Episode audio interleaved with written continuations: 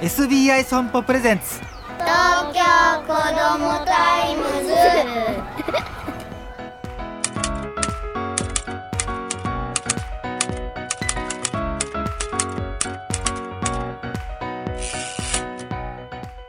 おはようさんさん東京子どもタイムズ編集長の杉浦太陽です。今週の話題はこちら2023年年末年始の予定ということでお知らせしていた冬休みの家族の予定を聞くアンケート調査多くの方に投票いただきありがとうございました今回はその結果を発表したいと思います設問は4択でした結果をパーセンテージで発表しますと4位海外旅行11.8%。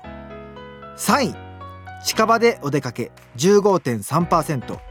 2位国内旅行帰省を含む23.5%。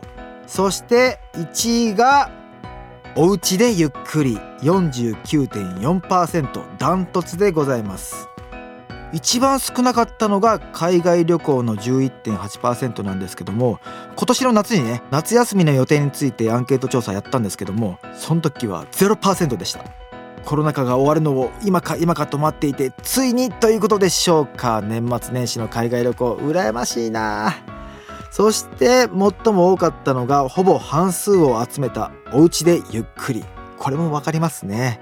数日先に休みに入るまでお父さんもお母さんも仕事や家のことお子さんのことで忙しいでしょうし気持ちがすごくわかりますね。杉浦家もお家でゆっくり。確定です。寒くなってきたしね。これが一番なんか無難な気がします。さあこのお家でゆっくりにはごく近くの神社に初詣には行く人もいるかもしれません。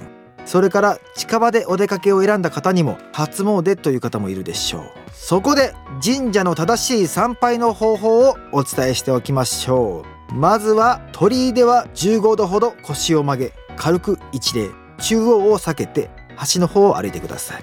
真ん中は神様が通るところです。次に長寿書で左手右手口の順で清めます。口を清める時は柄杓に直接口をつけず手に水を移してからお願いします。そして次に拝殿を前にしたらお賽銭を収め鈴を鳴らし姿勢を正して腰を90度に曲げ二礼手を合わせてで目を閉じてお参り。最後に深く一礼して終了です。